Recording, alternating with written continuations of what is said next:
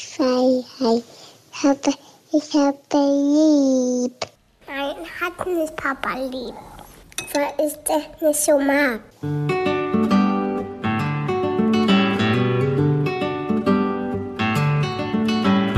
Das sind beste Vaterfreuden. Keine bösen Wörter.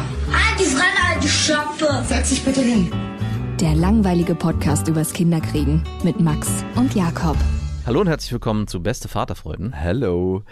An dieser Stelle eine Werbung und es ist Thermomix. Ich meine, Thermomix kennt eigentlich jeder, nur weiß man immer nicht, was der alles kann. Das ist wirklich krass. Also für mich ist er richtig, richtig gut, wenn ich Soßen mache. Das heißt, man kann nebenbei die ganzen Sachen fertig machen und eigentlich muss man ja so eine Soße so ständig schlagen und ist eigentlich beschäftigt und kann nicht mehr die anderen Sachen machen. Das kann der Thermomix. Der äh, Thermomix kann kneten, der ist eine Küchenwaage. Er ist gleichzeitig ein Dampfgarer. Und er kann auch alles, von Kaffee kochen bis morgens meine Achai Bowl, äh, Brei für die Kinder, aber auch zum Kuchen backen oder auch mal einen Fitness-Shake machen. Das ist auch sehr easy. Also es ist wirklich ein absolutes Multitalent und übernimmt vor allem die lästigen Aufgaben, wie du es gerade gesagt hast, und ständiges Umrühren oder Aufpassen, dass was nicht anbrennt. Das macht er alles automatisch. Und man kann vor allem auch sehr gesund mit dem Thermomix kochen, weil man kann Sachen, wie gesagt, sehr schon garen und das finde ich total gut. Was ich noch sehr praktisch finde, ist, es gibt nicht nur den Thermomix, sondern auch über 90.000 Rezepte im digitalen Rezeptportal Cookie-Doo, weil man ja doch sonst so tendiert, immer seine gleichen Klassiker zu machen und das lädt einfach ein, um zu stöbern und zu schauen, was möchte ich dann noch machen. Es ist egal, ob schnelle Alltagsküche oder die Sterneküche für zu Hause, es geht alles mit dem Thermomix. Also man spart Zeit, es ist äh, für die ganze Familie bestens geeignet, das Gerät. Mit dem Thermomix spart ihr auf jeden Fall Zeit beim Kochen und es klingt sehr, sehr gut. Also ich frage mich immer, darf man das sagen, ich habe gekocht oder muss man das sagen, wir haben gekocht? Man muss sagen, wir haben gekocht und das Gute bei Cookie Dough ist, dass man die ganzen Rezepte auf den Thermomix bekommt und dadurch einfach nur das machen muss, was der einem sagt. Das heißt, man kocht wie von Zauberhand unter Anleitung und am Ende kann man seinen Gästen ein perfektes Rezept präsentieren, was man gekocht hat, was dazu auch noch sehr gut schmeckt. Oder sich selber, das geht natürlich auch. Und wenn ihr euch jetzt auch für einen Thermomix interessiert, findet ihr natürlich alle Infos auf thermomix.de und den Link zu Thermomix und alle Infos findet ihr auch nochmal in unseren Shownotes. Wir reden heute über die Ablösung von den Eltern, der Ablösungsprozess, der uns auch irgendwann noch erwartet, aber auch vor allem den eigenen Ablösungsprozess, den Abnabelungsprozess. Manche sind ja bis ins hohe Alter verstrickt mit ihren Eltern. Ne? Meine Onkels zum Beispiel, die haben bis 33 zu Hause gewohnt und bis 50 ihre fucking Wäsche nach Hause gebracht und haben die waschen lassen von meiner Oma. Wirklich alles gemacht. Auf der anderen Seite sind sie jetzt richtig am Start und helfen meiner Oma und meinem Opa immer im Alter. Und mein Vater war sehr, sehr schnell selbstständig, hat aber meinen Großeltern tatsächlich noch nie wirklich geholfen, wenn es um irgendwas geht, so mal zum Beispiel im Wintergarten das Dach sauber machen oder so. Du würdest meinen Vater dann nie aufs Dach kriegen, weil er einfach keinen Bock zu so einen Sachen hat. Aber bei seinen Töchtern macht er das regelmäßig, so eine Sachen. Bei der einen Tochter, Ach, nur bei der einen. ja. Und bei dir auch nicht. Schon mit sehr, sehr viel Nachhaken und Nachfragen und Festnageln. Also ist schon manchmal die Arbeit, die ich reinstecke, um ihn dazu zu bewegen, größer als es dann selber zu machen oder einem Handwerker einfach zu geben. Also ich bin eher dabei, dann zu sagen, hey, ich buche mir einen Handwerker. Ich weiß ja, dass damals bei dir Dielen verlegt wurden und überlege gerade, ob dein Vater dir dort auch geholfen hat. Aber ich glaube, ich habe ihn nicht vor Augen. Hat er nicht. Nein, hat er nicht. Also er kommt. Ich habe geholfen. Das Ja? waren so richtig krass schwere. Ja, Mann. ja, Mann, das waren richtig fette, Ey. fette Dealen. Das waren, dieses, diese ganze äh, Konstruktion da irgendwie in den fünften Stock hoch über. die hat mein Vater gebaut. Ah, siehst du, irgendwie. Genau. Irgendwo hat sein Vater da Er hat den Seilzug angebracht, Ja, genau. den wir dann selber bedient haben. Das Mm. hat er gemacht. Aber ich finde diesen Abnabelungsprozess ultra, ultra spannend und welchen Einfluss unsere Eltern bis ins Erwachsenenalter auf uns haben und wir es manchmal gar nicht merken und welche Prägung wir von unseren Eltern haben und wie wir unsere Kinder prägen und wie auch so ein Abnabelungsprozess vielleicht gut passieren könnte. Warum ich das Thema überhaupt aufgreife, ist, dass meine Mutter mir, ich glaube, vor zwei, drei Tagen eine Sprachnachricht geschickt hat. Mhm. Acht fucking Minuten lang. Oh, was? Und nicht bei WhatsApp aufgenommen, sondern in der Sprachmemo-Funktion vom Telefon. Das Warum sieht das man ja denn? immer. Naja, weil du dann dir A, glaube ich, aus ihrer Sicht mehr Zeit lassen kannst und du kannst auch das Ding schneiden, falls du dich mal ganz krass verhaspelst. Ich glaube nicht, dass sie weiß, wie man schneidet. Ich weiß nicht, warum sie es gemacht Ich hat. glaube, sie weiß nicht, dass man bei WhatsApp die Sprachnachrichten auch wieder rückgängig machen kann, wenn die einmal falsch aufgenommen worden sind. Ah, vielleicht das. Vielleicht das. Aber ich werde dir den Trick auch nicht verraten. Hast du sie denn angehört? Ja, ich habe sie angehört auf doppelter In- Geschwindigkeit. Bist du auch so ein Zapper dann bei so langen Nachrichten? Also fängst du dann zum Ende hin, das passiert mir manchmal, dass ich zu lange Nachrichten am Anfang auf doppelter Geschwindigkeit höre und dann so ab der Hälfte denke, okay, ich habe das Thema verstanden, da kommt jetzt nur noch Geplänkel, dann zappe ich nur noch hinten so durch, denke, okay, da kam nichts mehr, beantworte dann diese Frage und dann kommt zurück, du hast die ganze Nachricht nicht komplett angehört, da war hinten noch ein wichtiges Thema. Ja, dann denke ich auch, ja, das hat sie manchmal und dann denke ich mir, dann schickt mir keine 3 Minuten 40 Sprachnachrichten, Ja. dann schickt mir einen Text. Ja. Das habe ich, ey, das verbitte ich mir auch bei Leuten. Das sage ich denen direkt. Wenn ihr was Wichtiges von mir wollt, keine Sprachnachrichten, Daten, irgendwelche Nummern oder so, niemals als Sprachnachricht, Ja. immer abtippen. Da wäre ich richtig fuchsteufelswild. Ich darf das aber auf der anderen Seite. Natürlich darfst du das. Du machst es auch. Nee, nee, nee, nee. Nicht mehr. Ich schicke Daten immer noch mal, ich mache eine Sprachnachricht und dann schicke ich das Datum immer noch mal separat hinterher. Das ist der Trick. Immerhin. Immerhin. Die Leute können mittlerweile dankbar sein dafür, dass du Ja, äh, so äh, wirklich. mit denen umgehst. Naja, auf jeden Fall wurde meine Mutter auch richtig emotional in dieser Nachricht. Sie hat erst geschrieben, dass sie sich einen anderen Kontakt wünscht und dass ich ihr gar nicht so viel erzähle über War das mich. der Einstieg? Gleich direkt? Nee, der Einstieg war, ja, ich weiß, ich bin deine Mama und ich habe dich sehr lieb Mhm. und ich wünsche mir eigentlich einen anderen Kontakt, als wir ihn im Moment haben. Boah, das ist ja wie so ein Prolog und dann geht das Drama los. Und dann hat sie gesagt, ja, es gab mal eine Zeit, da hast du sehr viel über dich erzählt und da waren wir total im Austausch und dass sie merkt, dass sie immer, immer weniger von mir mitkriegt und dass ich einfach meine Sachen mit ihr nicht teilen möchte. Und sie würde sich das anders wünschen. Sie wäre für mich da, er hat ein Ohr für mich und würde mit mir auch die Sachen dann besprechen wollen. Und so kommt sie sich manchmal sehr, sehr unwichtig vor in meinem Leben. Und dann hat sie angefangen zu weinen. Nein. Doch, hat sie. Was ist so ein vorwurfsvolles Weinen gewesen und, oder ein emotionales Nee. tiefes, mir geht's gerade nicht gut Weinen? Zweiteres. Okay. Also war wenig Vorwurf drin, aber schon, ich habe schon ein bisschen Druck verspürt in dem Moment, weil ich will ja auch nicht, dass es ihr schlecht geht. Nein. Ja, und dass sie sich da einfach eine tiefere Verbindung wünscht. Hat Was sie, ja auch schön ist, ne? Ah, Wie hat sie das ausformuliert, dass sie sich diese tiefere Verbindung wünscht? Also auf welcher Ebene wünscht sie sich sie? Also sie meinte, dass du bestimmte Dinge nicht mehr teilst mit ihr, die in deinem Leben passieren und sich da mehr Inhalt wünscht, aber so wie ich das mitbekommen habe, kümmert sie sich ja auch viel um Lilla, also hat sie oft, also da Ja, gibt es ja. ja oft auch einen Kontakt zwischen euch über das Kind. Oft ist es ja so, dass wenn man Kinder bekommt, dass die Eltern eigentlich wieder emotional präsenter im Leben sind als vorher. Ja. Auf der einen Seite schon, klar, wir sehen uns viel öfter, wir sehen uns ein, zwei Mal die Woche. Also, Aber wie ist dann der Austausch? Ne? Und sie hat was super Interessantes gesagt.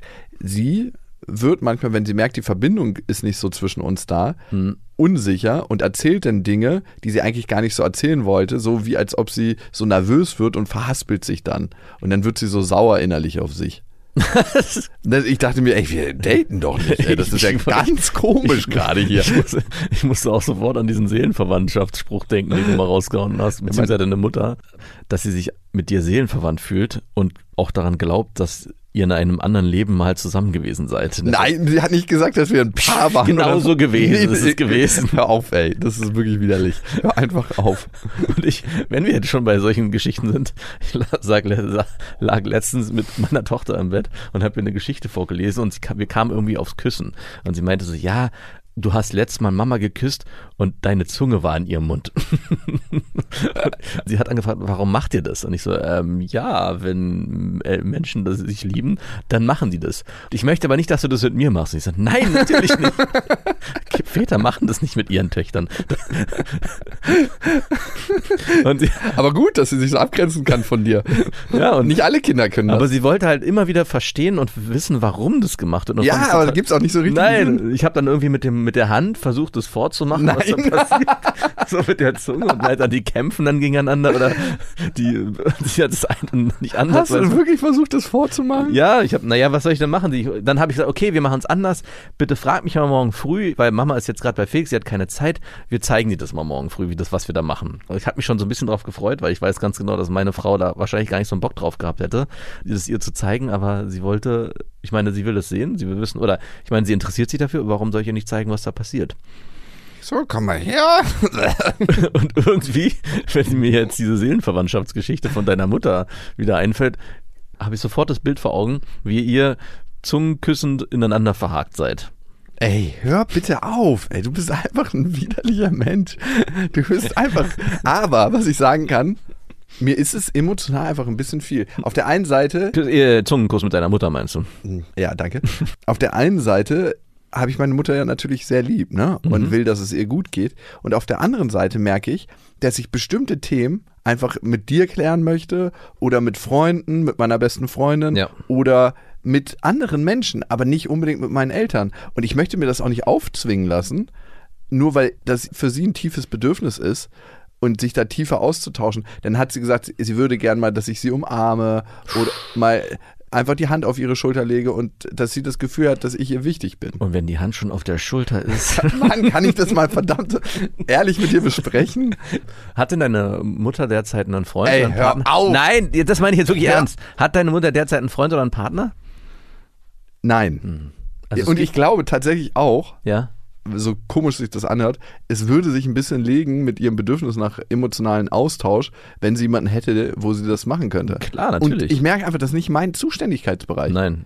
Hast du es auch, auch so formuliert? Nee, Ich habe ihr gesagt, du Mama, ich höre deine Nachricht und es macht mich auch traurig, dass äh, es dir so geht damit. Ich merke einfach, dass ich bestimmte Sachen mit meinen Freunden klären möchte und die da auch gut aufgehoben sind und die da auch Gehör finden und dass ich dann gar nicht mehr das Bedürfnis habe, mit dir darüber zu reden und ich auch merke, dass ich die da nicht äh, platziert sehe. Und trotzdem hat das nichts mit dir als Person zu tun und ich mag dich als Person und du bist mir sehr, sehr wichtig, weil du meine Mama bist und nicht nur, weil du meine Mama bist, weil du mir als Mensch wichtig bist. ich kann, kann auch gar nichts machen. Du bist meine Mama. Was soll ich tun? Warum musst du mir wichtig sein? Weil das genetisch so, äh, weil das so festgelegt ist und weil man ähm, das äh, ja gelernt hat, dass das so ist. Aber gab es mal eine Zeit, wo du dich sehr ihr gegenüber geöffnet hast, die nicht so lange her ist? Ich glaube, es gibt immer mal wieder Themen, wo ich offener bin Mhm. und wo ich sage, hey Mama, so geht's mir gerade und das und das passiert gerade. Aber generell, seitdem ich erwachsen bin und aus dem Haus, sage ich mal 1920, kläre ich viele meiner Themen nicht mit ihr. Und ich empfinde das auch als okay und Ja. als gut. Und ich merke auch, wenn ich zu ihr fahre, by the way, dann ist es ganz oft so, dass ich auch mal was erzählen könnte, aber sie so von diesem Besuch dann so erheitert ist, dass sie die ganze Zeit die Infos durchschiebt. So erzählt, erzählt, erzählt. Was in ihrem erzählt. Leben passiert oder was sie gerade. Ja, oder was sie gerade für ein psychologisches Buch gelesen hat. Ach ne? so. Sie liest ja unglaublich viel psychologische Lektüre und was sie da dann entdeckt hat. Und dann schickt sie mir Screenshots davon, von den Seiten, markiert das für mich und sagt, Eigentlich ganz schön. eigentlich schön, ja. Aber, Aber, es hört sich echt danach an, dass sie jemanden sucht, mit dem sie sich emotional und auch geistig austauschen kann und ihr diese Person fehlt. genau. Und das ist natürlich nicht ihre alte Nachbarin, die irgendwie jeden Tag ein Stück Kuchen für sie backt oder so. Ja. Oder irgendjemand anderes.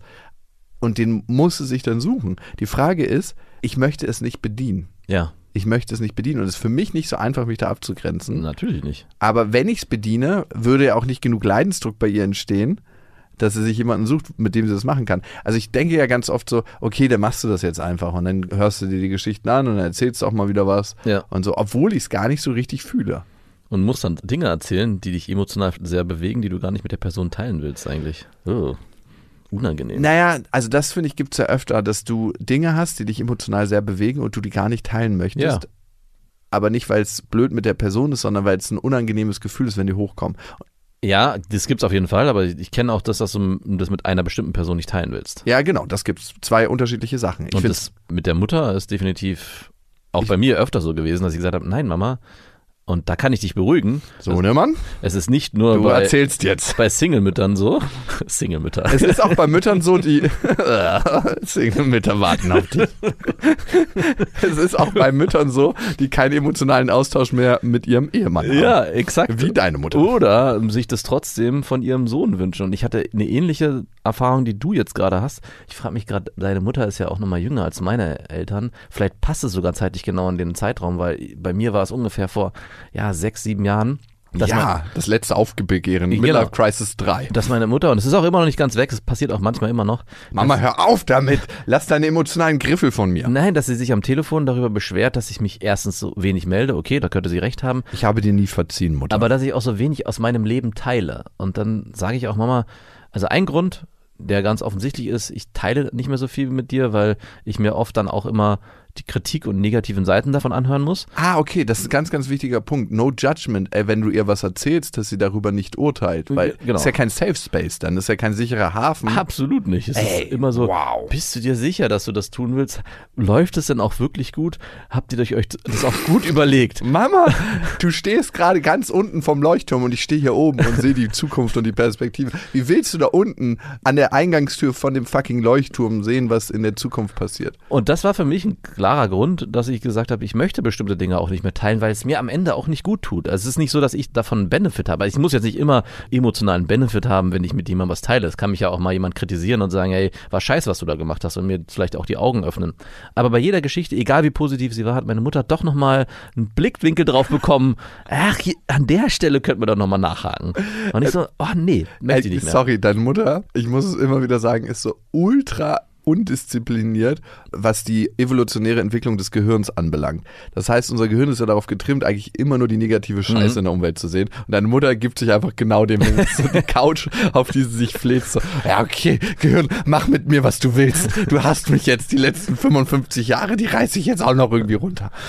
Und ich meine, bei deiner Mutter ist es auf einer anderen Art ähnlich, dass sie sich mehr Kontakt wünscht, so wie es bei meiner Mutter auch gewesen ist. Und ich habe ihr aus diesem Grund, aber auch aus dem Grund, weil ich es einfach nicht mehr wollte. Also ist, ich habe eine Frau, ich habe Freunde, ich habe Kinder und alle meine emotionalen Bedürfnisse, die ich habe, sind eigentlich nicht nur eigentlich, sind befriedigt. Also das heißt, ich muss die nicht mehr mit dir teilen und es ist auch ganz wichtig, sich so klar gegenüber den Eltern zu äußern, wenn man das nicht mehr möchte. Also zu sagen, das hat in unserem beiderseitigen Leben keinen Stellenwert mehr. Zumindest für mich. Mama, den Zug hast du verpasst. Das hättest du in meiner Kindheit anlegen können, aber das hast du verkackt. Heute auch nicht mehr, bitte. Ich frage mich, ob man das in der, in der Kindheit anlegen kann und es dann auf ewig bleibt. Ja, das ist ja die Frage für uns. Also, ich glaube, es gibt eine Basis, die du anlegen kannst. Mhm.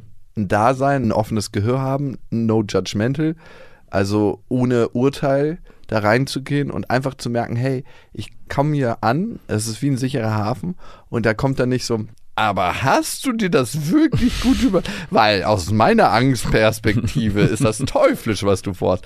Genau, das, das ist ganz, ganz schwierig und das schaffen nicht alle Eltern. Ja. Also nicht mit der Brille drauf zu gucken, die du gerade hast und die eigentlich nur ein Spiegel deiner eigenen Angst ist. Mhm.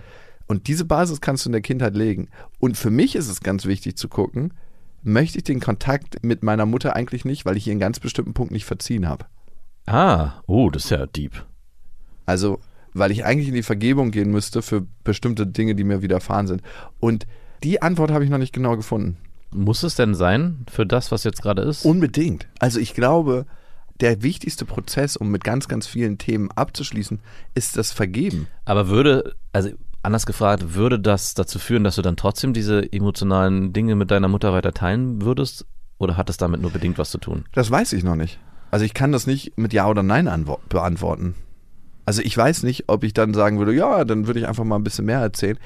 Ich kann nur sagen, ich habe eine Tendenz dazu, ein Gefühl, was gerade in eine bestimmte Richtung geht. Mein Gefühl sagt mir, eigentlich möchte ich in der Tiefe nur ausgewählt diese Beziehung zu meiner Mutter führen, wenn Mhm. ich gerade mich danach fühle. Und was natürlich auch nicht hilft, und das kennst du ja aus deinem Beziehungsleben wahrscheinlich auch, wenn jemand sehr bedürftig ist und seine Bedürfnisse sehr, so stark äußert, dass das eher dazu führt, dass man auf Abstand geht und nicht auf Annäherung. Ja, dass ein Druck entsteht, ne? Das ist so ganz Warum liebst du mich nicht? Ich liebe dich so sehr. Du liebe musst mich auch Liebe lieben. mich mehr, liebe mich mehr. Ähm, Ich wünsche mir mehr körperlichen Kontakt. weg mit dir. sind wir jetzt wieder bei deiner Mutter oder sind wir bei anderen Beziehungen? ja, Oh, das ist die nächste Nachricht. die Trennschärfe. Die 18 Minuten lange Nachricht. Ja, das ist wirklich crazy.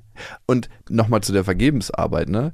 Ich glaube, es ist elementar wichtig, irgendwann den Eltern für das, was sie getan haben, auch wenn die Eltern schon tot sind, das geht ja auch, also psychologisch kannst du das einfach Wie aufschlüsseln. praktisch. Ja, das gehen zu lassen, das Thema, weil es wird nie in dir heilen sonst. Mhm. In dem Moment, wo du immer mit deinen Eltern haderst, bist du einfach gefangen. Aber was ist, wenn ich ganz, ganz schlimme, traumatische Erfahrungen gemacht habe mit meinen Eltern, ne? Oder mit meinen Erziehungsberechtigten? Das gibt es ja. Klar. Und auch da kann ein Prozess hilfreich sein, um das Ganze loszulassen. Manchmal kann man dem anderen nicht vergeben oder das nicht loslassen. Mhm. Die Frage finde ich immer dann, und das merke ich bei mir so ein bisschen, warum kann ich das noch nicht loslassen ganz? Warum schaffe ich es nicht zu sagen, ja, meine Mutter hat ihr Bestmögliches getan in allen Belangen zu der Zeit, wie es ihr möglich war. Und ich meine, ich habe Erfahrungen gemacht, die sehr unangenehm waren, die auch mich als Kind safe traumatisiert haben und auch als Erwachsener beeinflussen. Habe ich eine Form von emotionalen Missbrauch erfahren? Vielleicht. Hast du eine Form von emotionalen Missbrauch erfahren? Ich glaube, so weit würde ich nicht gehen. Es war auf jeden Fall äh, nicht positiv förderlich oft, aber ich weiß nicht, ob es emotionaler Missbrauch war. Glau, Das gerade ist ein großes, hartes Wort. Ja, eben. Und trotzdem habe ich meiner Mutter vergeben können. Also ich bin ja hier oft auch so am Erzählen, die negativen Seiten und die so aufkommen. Und Vergebung ist für mich nicht unbedingt zu erwarten, dass der andere diese Vergebung annehmen kann und Was versteht. passiert in dir? Genau. Und das ist auch passiert. Also ich habe, wenn meine Mutter sich auf diese Art wieder zeigt, dann entsteht bei mir auch nicht mehr so eine innerliche Wut, wie es früher war. Es gibt einen Unterschied zwischen Gleichgültigkeit und Vergeben. Genau, und es ist aber auch nicht gleichgültig. Also ich merke schon, dass es in mir rührt und aufkommt.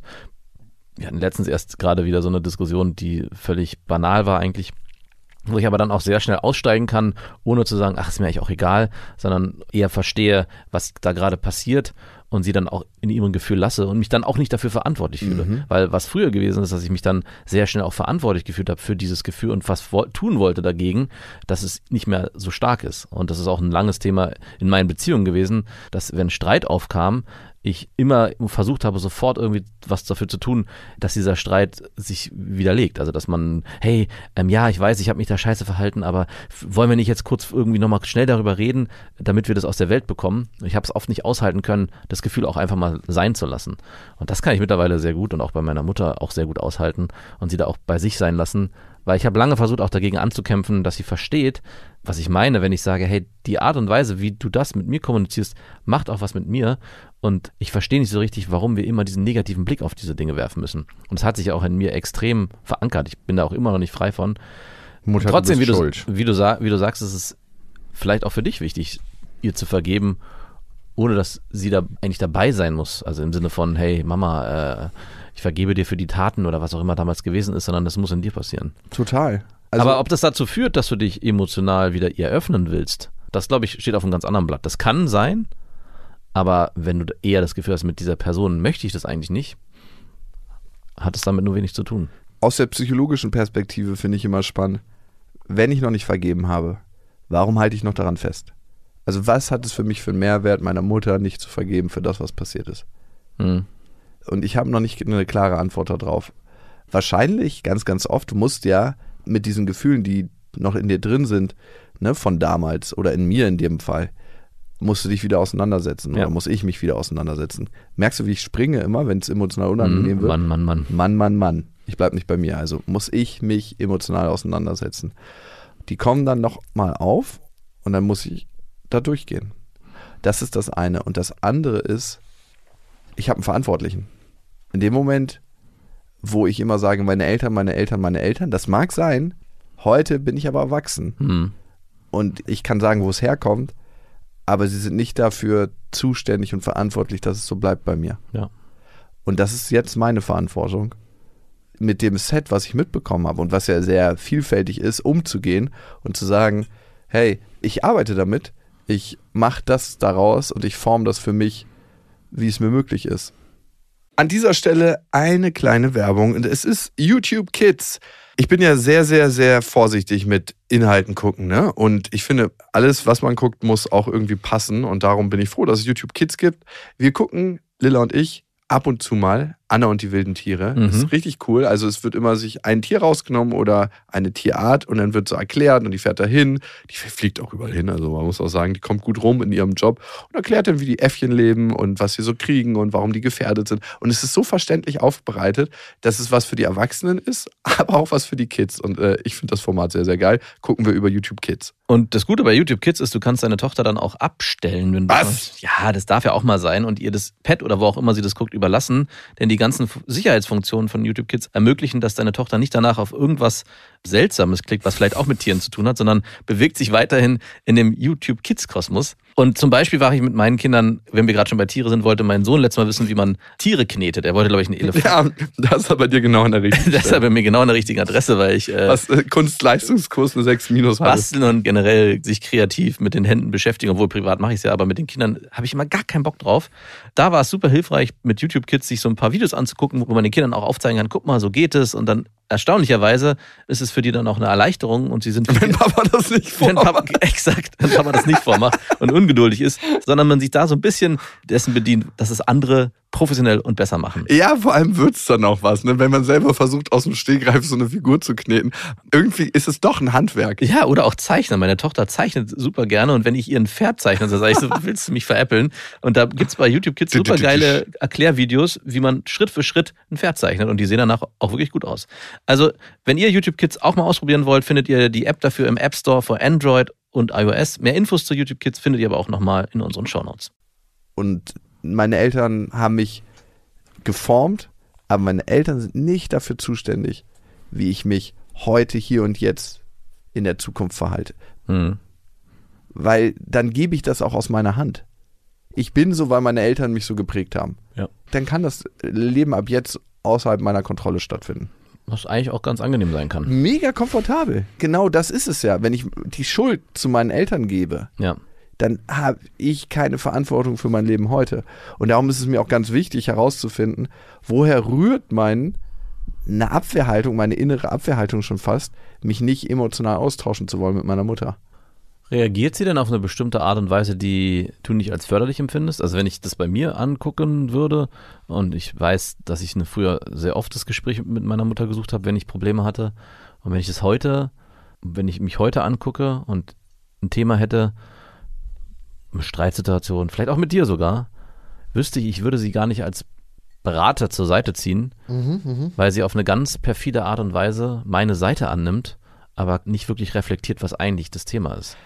Also sie ist nicht das, was du brauchst in dem Moment. Genau, und das würde mir nicht helfen. Also was mir in Streitsituationen oder in Situationen, wo ich emotionale Hilfe brauche, immer am meisten brauche, ist nicht so sehr, hey, du musst da und da und hier und da, weil ich glaube, das kriege ich schon ganz gut eingeordnet, was bei mir los ist, sondern ich brauche eigentlich jemanden, der mir eher die Perspektive des anderen nochmal auf eine andere Weise erklärt, sodass ich dann nochmal neu einsteigen kann und sage, okay, ich verstehe besser die Motivation von ihm oder von ihr, warum sie sich so verhält und kann dann wieder neu Ja. bei mir sein. Ich brauche erstmal einen emotionalen Hafen. Also ich brauche nicht gleich, ja, aber verstehst du die andere Seite nicht? Du, äh, du jetzt brauchst es nicht. Ja, nee, ich brauche einen emotionalen Hafen erstmal so, Ja. hey, ich verstehe deinen Ärger und ich weiß genau, wie du dich fühlst. Ja. Und auf der Basis, also auf diesem sicheren Untergrund, den du damit gebildet hast, in dem Moment, wo du zu dem anderen die Verbindung aufbaust, finde ich, kann auch das stattfinden und so. Und auf der anderen Seite, ich meine, ihr wollt eine Lösung finden. Hast du schon mal einzelne Aspekte der anderen Seite beleuchtet und dich gefragt, warum die sich gerade so verhält, wie sie sich verhält? Ja. Und sowas brauche ich, wenn ich mich mit jemandem streite. Absolut. Als, und nicht so, ja, der andere, das ist wirklich ein Vollarsch. Ja. Also wirklich, da gibt es nur eine Katastrophe. Habe ich dir doch gesagt. Habe ich dir schon die ganze Zeit gesagt. Und äh, der will alles nur für sich. Also wirklich, das ist ein ganz egoistischer Vollficker. Ist ein mega guter Hinweis, um auch gute Freunde zu erkennen. Also ein guter Freund, der wirklich an deiner, oder eine gute Freundin, die an deiner Seite ist und dich äh, unterstützen will in deinem Sein, wird nicht immer nur deine Position ergreifen, sondern ganz im Gegenteil auch deine Themen oder deine Problematik in so einer Situation herausschälen und sagen, hey, da hast auch du Mist gemacht und guck mal, vielleicht Ja. verstehst du auch besser den anderen. Total. Meine Ex-Freundin hat das immer sehr gut gemacht. Die hat sofort gesagt, ja, okay, ich verstehe aber auch den anderen. Und das war mir mit minimal zu schnell. Ich konnte nicht so emotional einkehren, so von wegen, ja, ich verstehe deinen Ärger und ey, ich weiß, wie du dich fühlst, komm mal kurz her. Und lass uns doch mal gucken, die verschiedenen Perspektiven und warum du dich so fühlst und warum der andere vielleicht in diese Position Ja. geraten ist. Ich glaube, es braucht halt trotzdem immer den emotionalen Hafen, zumindest für mich. Ich kann es nicht so schnell gleich in die nächste Position switchen. Ja, nee, ich brauche ich brauch's andersrum. Ich brauche eigentlich gleich jemanden, der mich auf die Perspektive des anderen Good lotst. to know, gebe ich dir. Wieso verstehst du mich eigentlich nicht? Nee, nee, nee, nee, nee. Da hast du was falsch verstanden. Es geht nicht um denjenigen, mit dem ich einen Streit habe. Okay, Es geht um die Person 3. Okay, du hast mich ja gerade gefragt, wie meine Mutter da so ist. Sie ist auf jeden Fall so, dass sie eigentlich nie ein Urteil hat für Menschen. Was gut ist eigentlich, finde ich. Also klar, wenn sie ein ganz, ganz ungutes Gefühl zu einer Person hat, sagt sie mir das schon. Aber Aber gar kein Urteil?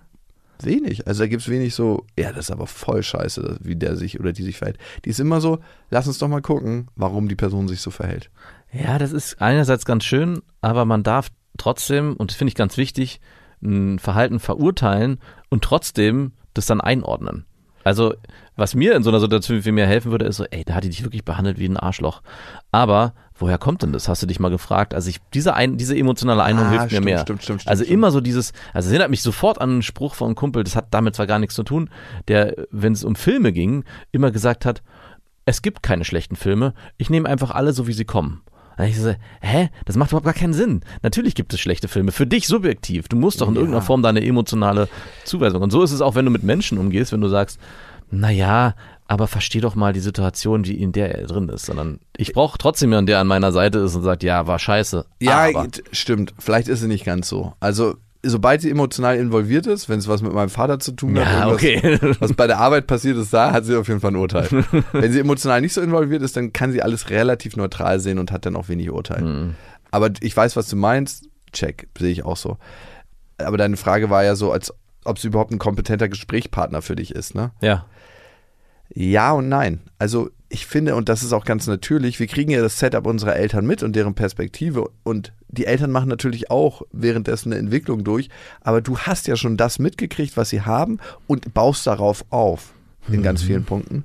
Und es kann schon sein, wenn du als erwachsener Mann mit deiner Mutter sprichst, dass es da in manchen Punkten nicht, wenn sie sich nicht weiterentwickelt hat in ihrer Kommunikation, dass es dann keine Kommunikation auf Augenhöhe gibt, im Sinne von, dass ihr auf dem gleichen Kompetenzlevel seid, was das anbelangt. Hm. Und das wäre dann so, wie wenn, ich sage jetzt nicht, dass jeder psychologische Psychotherapeut, Therapeutin ultra kompetent ist, aber wenn du diesen langen Weg gehst ne, und diese Ausbildung hinter dir hast, dieses Studium, zig Selbstreflexion hinter dir hast, dich austauschst in Supervision, eigene Therapien machst, wenn du dann in dein Elternhaus zurückkehrst und was ganz Spezifisches besprechen möchtest, ist es manchmal so, dass deine Eltern nicht mehr so 100% die Kompetenz dafür haben. Das ist ein super gutes Beispiel, weil genau das passiert, wenn ich bei meinen Eltern bin. Ich klammer teilweise sogar auch Themen einfach aus, weil ich weiß, da in die Tiefe einzusteigen mit denen ist gar nicht so richtig möglich. Also es würde bedeuten, was passieren würde, ist, dass ich eigentlich immer in so einer arroganten Lehrmeisterposition dann schon fast auftreten muss oder zumindest von denen so wahrgenommen werden. Mhm, wahrgenommen. Ich ja. nicht, dass ich so auftreten muss, ganz um Gottes Willen. Yoda hat gesprochen. Genau, sondern dass sie dann irgendwann sagen, Mann, du bist auch, und es ist auch schon ab und zu gefallen, Mann, du bist immer so arrogant und bist immer der Meinung, du weißt immer alles. Nein, das stimmt überhaupt gar nicht. Das, Guckt mich an, ich weiß sehr viel. das will ich mir gar nicht zuschreiben, aber es ist schon so, dass ich oft in, in Streitsituationen, wenn sie auch beschreiben, hey, da ist wieder das und das mit ihrem Bruder passiert oder mit ihrer Schwester und ich dann sehr schnell auch verstehe, was ihre Themen in dem, in dem Setting sind und versuche ihr dann in ganz kleinen Häppchen aufzubereiten, kriege ich dann eigentlich zu hören, ah, du, du wieder, du bist, denkst, du weißt wieder alles. Und dann steige ich auch sehr schnell eigentlich aus diesen Themen wieder aus und bringe deswegen auch meine eigenen Themen gar nicht mehr mit, weil ich merke, da ist auch gar nicht das Gegenüber, der mir den, den Spiegel vorhalten kann, weil der Spiegel nicht vorhanden ist oder die, die gar nicht die Fähigkeiten haben, mir diesen Spiegel mehr vorzuhalten. Ja, zwei Sachen können das sein. Entweder will sie sich den emotionalen Themen gar nicht stellen Ja, das ist auch so. Und dann ist es so ein bisschen wie Geld verbrennen oder Ja, es ist absolut vertane Geld verbrennen. Liebesmühe, ne? Weil entweder gehst du mit jemandem rein, der sagt, hey, lass uns das machen, lass Ja. uns das angucken. Und natürlich muss es immer den sicheren Hafen geben, auch für viele Personen, um das überhaupt tun zu können. Also es muss ein sicheres Umfeld, ein sicherer Raum geschaffen werden, um das überhaupt tun zu können. Aber auf der anderen Seite gibt es ja aber auch manchmal so eine Sprachbarriere oder so eine Vorfertigung von bestimmten Mindsets und Einstellungen, die immer wieder reinklicken, wenn man sich trifft Hm. Du spielst die und die Rolle für deine Mutter schon die ganze Zeit, deine Mutter spielt die und die Rolle. Und ihr begegnet euch gar nicht so als Menschen, sondern als Mutter und Sohn. Genau. Und das ist, glaube ich, ein guter Punkt, weil das ist ein Transfer, der irgendwann passieren muss, dass auch die Mutter versteht, hey, das ist nicht mehr mein Sohn, wie es vielleicht damals als kleines Kind gewesen ist, sondern heute ist es ein Erwachsener und mir ebenbürtig. Und die, die Aussagen, die er trifft, können sogar mir einen neuen Horizont eröffnen oder, ich will nicht sagen wertiger sein, aber oder er kann in diesem Setting auch mein Lehrer sein. Und ich glaube, das ist, weiß ich, bei deiner Mutter, ich weiß nicht, ob dir das hinbekommt, wahrscheinlich schon. Bei meiner Mutter habe ich oft das Gefühl, dass genau das dann gekontert wird mit, du weißt immer alles und du denkst immer, du weißt immer alles. Also sie kann nichts von dir annehmen. genau, in der Hinsicht. Ja, also ich glaube, wenn Eltern diesen Schritt nicht gehen und sagen, hey, mein Kind ist nicht mehr mein kleines Kind, was so meine Perspektive auf die Welt braucht, sondern eigentlich sind wir fast auf der Ebene einer Freundschaft in bestimmten Punkten, wo man sich auf Augenhöhe austauscht. also raus aus dieser Eltern-Kind-Dynamik, Es ist ein kompetenter Erwachsener geworden. ja, dann kann eigentlich kein Austausch mehr stattfinden, wenn Eltern diesen Entwicklungsschritt Mhm. nicht machen. Und der Entwicklungsschritt ist ganz, ganz wichtig bei Eltern. Ich glaube, den haben meine beiden Eltern gemacht. Ja, ich, 100%. ja, ja, den haben sie. Also da sehe ich gar nichts. Aber das war auch ein, eine Entwicklung tatsächlich. Ja. Es war eine Entwicklung, die wir durchmachen mussten. Aber es spielt dieser Satz von deiner Mutter, ich würde mir manchmal wünschen, dass du dich emotional mir gegenüber mehr öffnest, spielt da mehr dieses, hey, ich bin deine Mutter, du bist mein Sohn und diese Verbindung, die wir mal hatten, die würde ich auf dieser Ebene gerne wieder auffrischen? Oder ist es wirklich der emotionale Austausch auf Augenhöhe von einem kompetenten Erwachsenen zu einem anderen kompetenten Erwachsenen, obwohl ihr euch noch in diesem Setting Mutter-Sohn bewegt? Also möchte deine Mutter Ja, ja. wenn sie das formuliert, Check. auf Augenhöhe mit dir sein oder möchte sie dieses Missverhältnis wieder kreieren? Ich nenne Nee, es jetzt nee. mal so, ich Auf bin deine Augenhöhe. Mutter. Okay, auf Augenhöhe. ganz Also- wichtig. Das sehe ich 100 Prozent. Und die letzte Sache, die sie gefragt hat, sie möchte gerne ein Tagebuch führen, wo sie so ihre Gedanken aufschreibt und wo ich dann meine Gedanken aufschreiben kann. What? Und dann will sie sich das immer so hin und her geben. Was? Und das, Das ist ja so ein Liebestagebuch. Nein. Johnny Depp und Amber Heard. Nein, ja, ja, doch, doch. Jetzt hör bitte Die mal haben auf. genau das gemacht. Hör die haben sich so ein bitte. Liebestagebuch, wo Ja, der eine seine, ja, und ich weiß nicht, warum wir uns gestern so gestritten haben. In solchen Situationen bin ich immer so extrem und das Monster kommt raus. Das war auch ganz viel in dem Fall äh, Thema, dass er da sehr von, von sich selber, äh, von dem Monster gesprochen hat.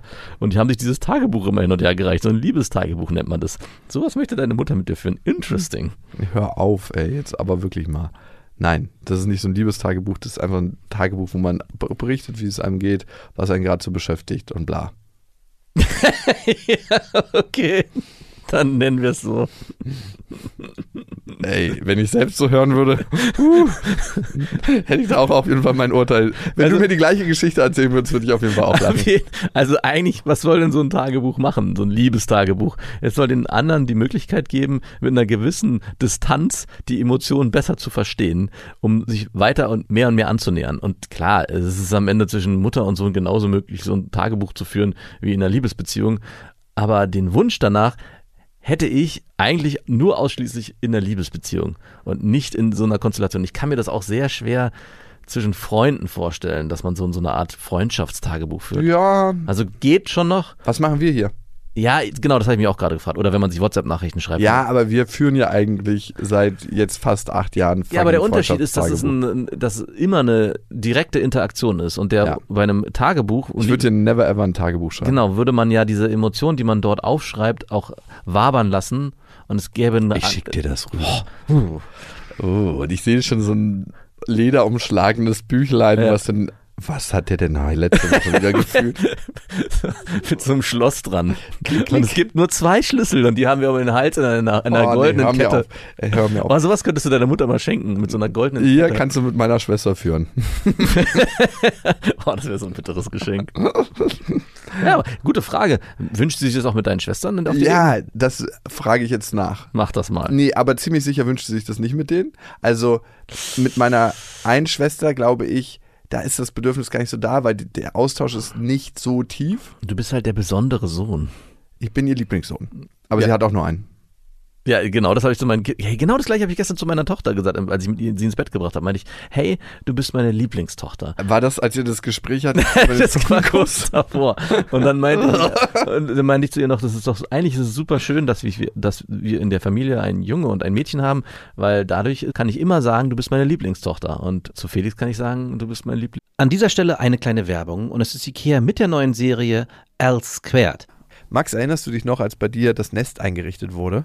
Ja, daran erinnere ich mich sehr gut. Äh, Ich habe mich gewundert, wusste gar nicht, dass es das gibt, als meine Frau auf einmal anfing mit Tapezieren, natürlich mich inkludiert hat, äh, Farbe an die Wände brachte und eben auch Möbel kaufte, die extra für Kleinkinder und Säuglinge sind. Die ganze Serie, sowohl das Babybett, der Wickeltisch als auch der Stubenwagen, ist aus leichtem Buchholz gefertigt. Die haben abgerundete Kanten, da kann sich dann auch niemand dran verletzen. Und das Ganze hat so eine feine skandinavische Note. Die ist einfach zeitlos. Also du kennst ja skandinavisches Design. Sieht Mhm. irgendwie immer gut aus, egal wo man es hinstellt. Und es verschönert den Raum. Was ich besonders praktisch finde, ist das Babybett. Das kann einen sehr lange begleiten, weil sobald das Kind anfängt zu sitzen oder auch zu stehen, kann der Bettboden abgesenkt werden. Dass es dann Mhm. auch weiterhin sicher da drin liegt. Und nicht von alleine rausklettert. Ja, irgendwann ist ja das immer der Fall, ne? dass das Ja. Kind von alleine raus möchte. Und dann kann man in diesem Bett auch die Möglichkeit schaffen, eine Wand rauszunehmen, eine Bettseite. Und dann kann das Kind alleine in das Elternbett schlüpfen, was ja auch schön ist. Und die L-Squared-Serie findet ihr natürlich in unseren Shownotes auf ikea.de und in allen Ikea-Filialen. So, Papa, ich krieg keine Luft mehr. Deine Liebe erdrückt mich. Und jetzt kommen wir mal zum emotionalen Abnabelungsprozess der Kinder. Ja, weil wir haben gerade groß getönt, wie wichtig das ist, uns ist bei unseren Eltern. Aber gleichzeitig kommt bei mir auch direkt so eine Angst hoch, was wird wohl passieren, wenn meine Kinder dann irgendwann mal auf mich so zukommen. Und es wird passieren. Das wird mit Sicherheit passieren. Und das wird auch heftig. Und dann stehe ich da und sage, Felix, Marie, ich habe hier ein Mutter-Kind-Tagebuch oder ein Papa-Kind-Tagebuch für Haben wir euch. hier zwei Schlüssel? Die funktionieren, nee, in der Zeit funktioniert es dann noch nur per Fingerabdruck. Ja, wahrscheinlich. Eigentlich wäre es noch geiler, wenn es mit dem Herzschlag des anderen, also so ein Liebestagesbuch dürfte nur geöffnet werden, wenn beide Herzen gleichzeitig synchron schlagen. Es wird ziemlich sicher hart werden, dieser Abnabelungsprozess. Ja, als du mir die Geschichte jetzt gerade am Anfang erzählt hast, kam bei mir sofort dieses Gefühl auf, was ich in letzter Zeit immer stärker habe. Hey, die Kinder werden immer älter, immer schneller älter und es ist jetzt schon so, dass es so, dass es einen Abnabelungsprozess gibt. Und was passiert eigentlich in dem Moment, wo meine Kinder vor mir stehen und sagen, Papa, ich ziehe aus und man dann an so einem Punkt ist, wo man merkt, hey, ich will eigentlich mehr Kontakt zu meinen Kindern, aber die wollen diesen Kontakt nicht mehr mit mir. Und im Prinzip ist es ja genau das Gleiche, was gerade bei dir passiert, nur halt in der zweiten Phase. Diesen, es gibt ja irgendwann die erste Phase, wo man, oder es gibt wahrscheinlich mehrere Phasen, aber es gibt, glaube ich, einmal die Pubertät, wo es ganz krass wird und dann auch der Auszug. Das ist so der erste große Punkt im Leben, glaube ich, wo das mit den Kindern passiert. Und dann muss man damit als Eltern auch klarkommen. Nur ich hoffe nicht, dass es dann zu dieser zweiten Phase kommt, die gerade deine Mutter durchlebt, dass wenn die Kinder eigentlich schon lange erwachsen sind, eigene Kinder haben, man als Eltern so bedürftig ist, dass man doch wieder sich so einen emotionalen Austausch mit den eigenen Kindern wünscht, weil man den vielleicht auf anderer Ebene nicht hat. Also das ist auch so ein bisschen der Punkt, dass ich das deiner Mutter natürlich unterstelle, dass es sich auf dieser Ebene bewegt. Aber eigentlich merke ich, dass ich das so nicht möchte und trotzdem kommt bei mir die Angst hoch, dass es irgendwann doch mal so sein könnte. Ja, genau, es gibt zwei Arten von Austausch, ne? Tauschst du dich mit deinen Kindern aus, weil es um den Austausch mit deinem Kind geht und diese spezielle Person? Ja. Oder tauschst du dich mit deinen Kindern aus, weil es dir um das Gefühl des Austausches geht und das eigentlich nicht an eine Person gebunden ist, aber deine Kinder gerade zur Verfügung stehen Genau. oder vermeintlich zur Verfügung. Ja. Das ist so ein bisschen so, als ob du dich von jemandem trennst und du nicht weißt, ob du die Person vermisst Ja. oder das Gefühl der Beziehung Genau. oder das Gefühl, was Beziehung in dir auslöst. Ja. Ganz, ganz schwierig zu trennen. Und Und bei Kindern noch viel, viel schwieriger. Ja, also da kannst du dir eine Antwort drauf geben, wenn du gerade eine Phase hast, wo du ganz krassen, tiefen Austausch hast mit Menschen, ob du dann immer noch das Bedürfnis hast, diesen emotionalen Austausch mit deinen Kindern zu haben. Ja. Es gibt so eine leichte Kompassrichtung. Und der Tag wird kommen, an dem sich unsere Kinder abnabeln von uns. Ich will einfach bis dahin ein Fundament legen, dass sie wissen, also bei mir ist ja nur ein Kind, aber Felix und Marie können auch gerne zu mir kommen, dass alle drei wissen, Bei mir sind sie gut aufgehoben. Wie sich Zungenküsse anfühlen. Das ist wirklich eine merkwürdige Situation, in der du warst. Nein, dass sie einfach wissen oder dass meine Tochter weiß, hey, hier gibt es einen emotionalen Hafen. Wenn ich den ansteuern möchte, dann ist mein Vater für mich da und er sagt auch immer wieder aktiv, nicht so, ich muss jedes Mal den Hafen anfahren, sondern der Hafen ist auch einfach manchmal so da und klopft an. Nee. Ne, und sagt, hey, wenn es was gibt, ich bin für dich da. Ja. Wenn du gerade kein Bedürfnis hast, auch total in Ordnung Ja. aber nicht, Tochter, ich möchte mich immer wieder mit dir austauschen, weil es ist gerade, also es ist auch mal ein Reminder nicht schlecht, ne? Weil Mhm. manchmal lässt man es auch einfach schleifen, weil so viel zu tun ist. Oder ich lasse es auch. Die Beziehung zu meinem Vater ist mir jetzt aufgefallen, schleifen, schleifen. Also ich glaube, für dich wäre es einfacher, wenn deine Mutter ein Szenario geschaffen hätte, wo du dann selber die Freiheit hast, das zu machen. Also wenn sie sagt, hey, Jakob, ich hätte Lust, mit dir mal wieder was zu unternehmen. Das macht sie. Und dann macht ihr das und dann findet aber dieser Austausch nicht statt, oder wie? Manchmal findet ein bisschen Austausch statt, manchmal nicht, weil ich einfach in dem Moment keine Lust habe. Und das ist auch völlig okay so. Ja, also ich war sie jetzt am Sonntag besuchen Ja. und war ein paar Stunden da. Mit Lilla wahrscheinlich. Nee, ohne. Ah, wow. Alleine. Hm. Wann warst du das letzte Mal deine Mutter alleine besuchen? Was haben wir gemacht? Was haben wir gelacht? Ja. Und da hat sie halt irgendwie, ich glaube, weil sie so aufgeregt war, anderthalb Stunden halt von sich gequatscht und von ihren Büchern, die sie gerade liest. Und dann hat sie ihre neuen Kartoffeln, die sie im Garten angesät hat, äh, gegossen. Und dann war ich auch irgendwann wieder weg.